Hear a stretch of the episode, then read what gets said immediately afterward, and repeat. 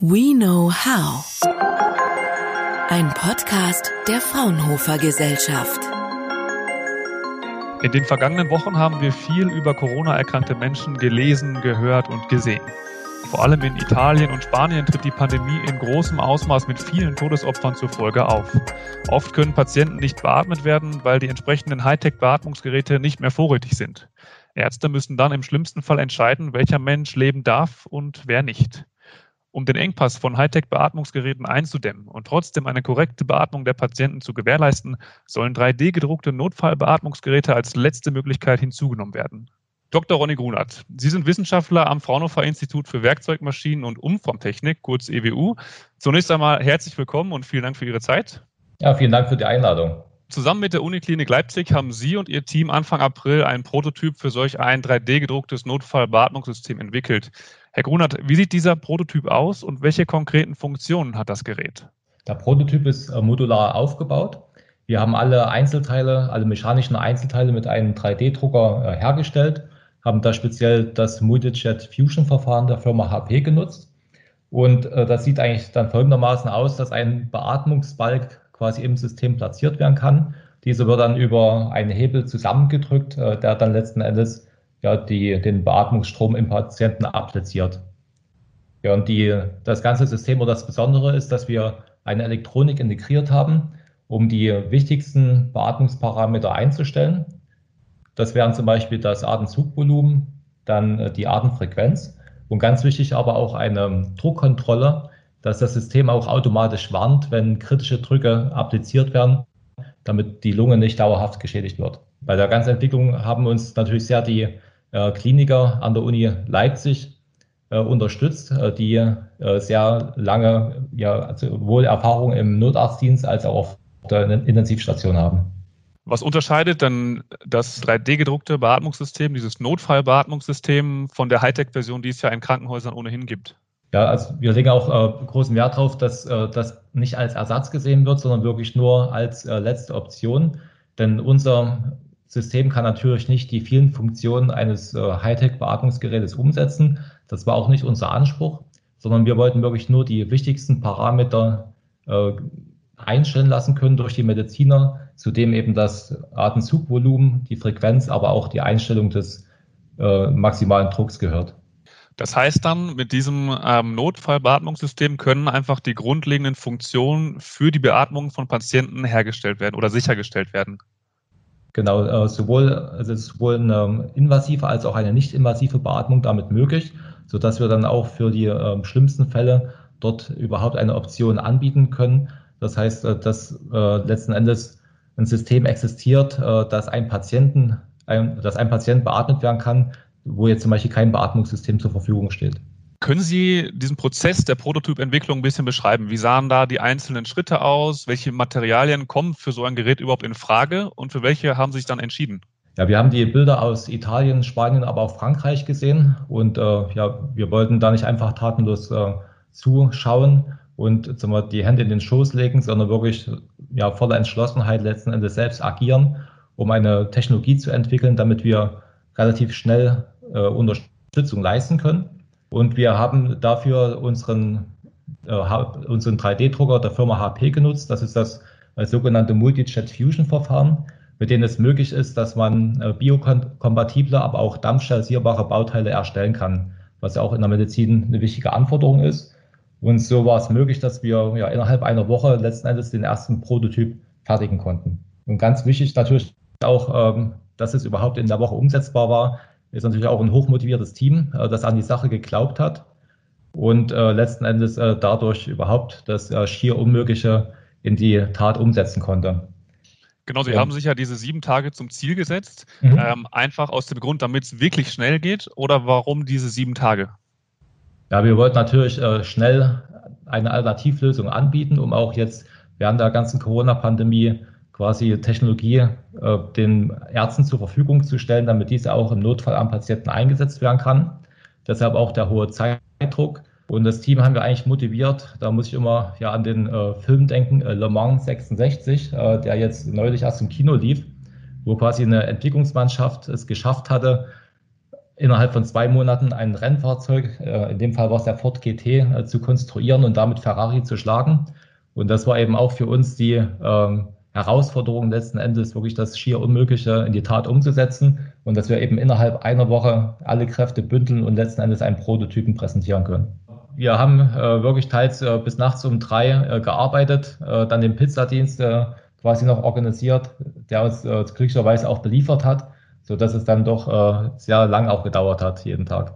Wer war denn als Team oder als Verbundspartner mit, mit dabei? Ja, ganz wichtig natürlich die Uniklinik Leipzig, äh, allen voran der Professor Winkler von der Neurochirurgie. Der hat sehr viel Erfahrung im äh, Notarztdienst, aber auch auf der Intensivstation. Und für die äh, Sensorik war dann auch die Westsächsische Hochschule Zwickau äh, mit im Team. Und quasi in äh, diesen drei Gestirnen konnten wir ja diese, diesen Prototypen relativ schnell umsetzen die Gruppe, das äh, sind acht Mann gewesen, wirklich aus den drei verschiedenen Einrichtungen. Dann haben wir auch äh, verschiedene Ingenieure mit dabei gehabt, also das heißt Elektrotechnik, dann auch reiner Maschinenbau, sodass wir da wirklich eine, eine gut zusammengesetzte Gruppe hatten, um ja, die jeweiligen Pro äh, Problemstellungen dann umsetzen zu können. Ein Problem oder in Anführungsstrichen Problem bei diesem Notfallbeatmungsgerät ist ja, dass es nicht zertifiziert ist. Das heißt, ähm, es darf nicht ohne weiteres einfach in Kliniken ähm, eingesetzt werden. Wo und wie können Sie es denn trotzdem einsetzen und wann kann das Gerät entsprechend flächendeckend in die Anwendung gehen? Also zu diesem Punkt stehen wir auch mit dem Bundesinstitut für Arzneimittel und Medizinprodukte in Verbindung, das BfArM. Und äh, dieses würde erlauben, jetzt in einer Krisensituation, das heißt, wenn eben keine Hightech-Geräte mehr verfügbar sind, dass wir dann in der Lage wären, als äh, sogenannte Sonderzulassung äh, das Gerät auch tatsächlich am Patienten hier in Deutschland einzusetzen. Und unsere Arbeitsgruppe ist auch nach der Medizintechniknorm 13485 äh, zertifiziert. Zwar jetzt nur für die 3D gedruckten patientenspezifischen Instrumente, aber das heißt, wir vollziehen ja oder durchlaufen ja die ganze Qualitätssicherungskette, auch was sämtliche Risikoanalysen betrifft, um auch letzten Endes bestmögliche Qualität und vor allen Dingen auch äh, Patientensicherheit, aber auch Anwendersicherheit zu gewährleisten. Dürfen Sie denn die Geräte nach zum Beispiel Spanien, Italien ähm, liefern? Genau, also das System kann in Eigenverantwortung der Ärzte, könnte es eingesetzt werden in anderen Ländern. Wir haben dazu auch äh, konkrete äh, Anfragen, äh, speziell jetzt aus äh, Russland, den Vereinigten Arabischen Emiraten, aber auch äh, Vietnam. Und das war auch bei uns in der Klinik sogar der äh, Generalkonsul aus Liberia dabei, der sich vor Ort vom System überzeugt hat. Und ja, mit diesem Partner stehen wir jetzt in Kontakt. Wo werden denn die Geräte produziert und in welcher Stückzahl sollen sie dann produziert werden, wenn es dann äh, raus aus dem Prototypen in die letztendliche ja, Produktion geht? Ja, die Produktion, die würden wir gerne äh, im, mit dem Verbund unserer aktuellen Partner umsetzen.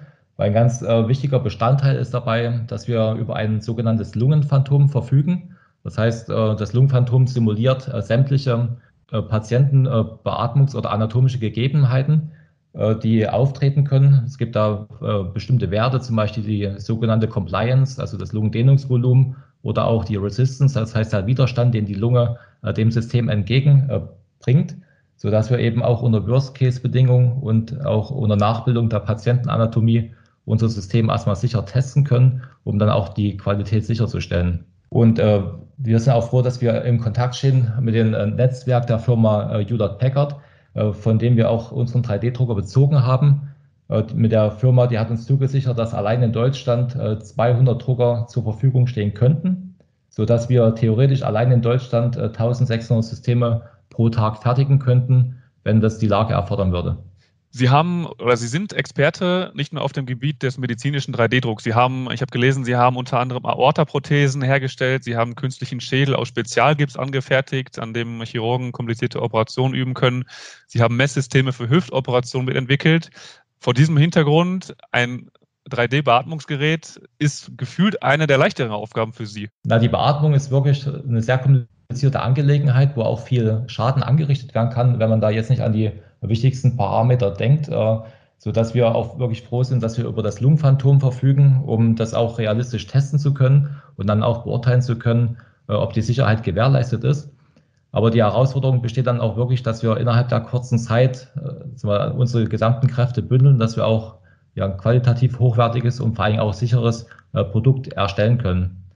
Und generell ist es auch für uns wichtig, dass wir quasi auch die Entwicklung schnell in den Markt transferieren, dass letzten Endes dann auch schnell dem Patienten zugutekommt. Sie hatten es gerade auch schon mal angesprochen, mit Pläne, ähm, die Geräte ins Ausland zu versenden.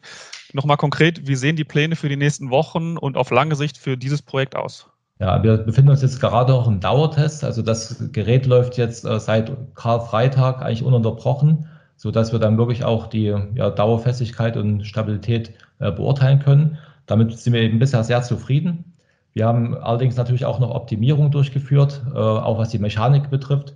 So hatten wir zum Beispiel anfangs eine Direktverzahnung als Getriebe gehabt, äh, sind jetzt äh, umgeschwenkt Richtung Kurbelwellenantrieb, wie man es aus dem Auto auch kennt und haben auch eine Schweizer Sensorik mit integriert, damit wir auch langzeitstabile Messwerte erhalten.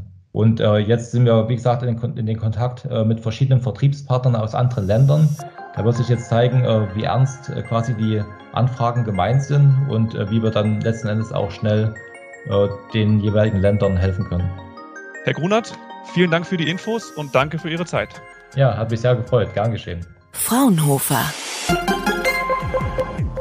We know how.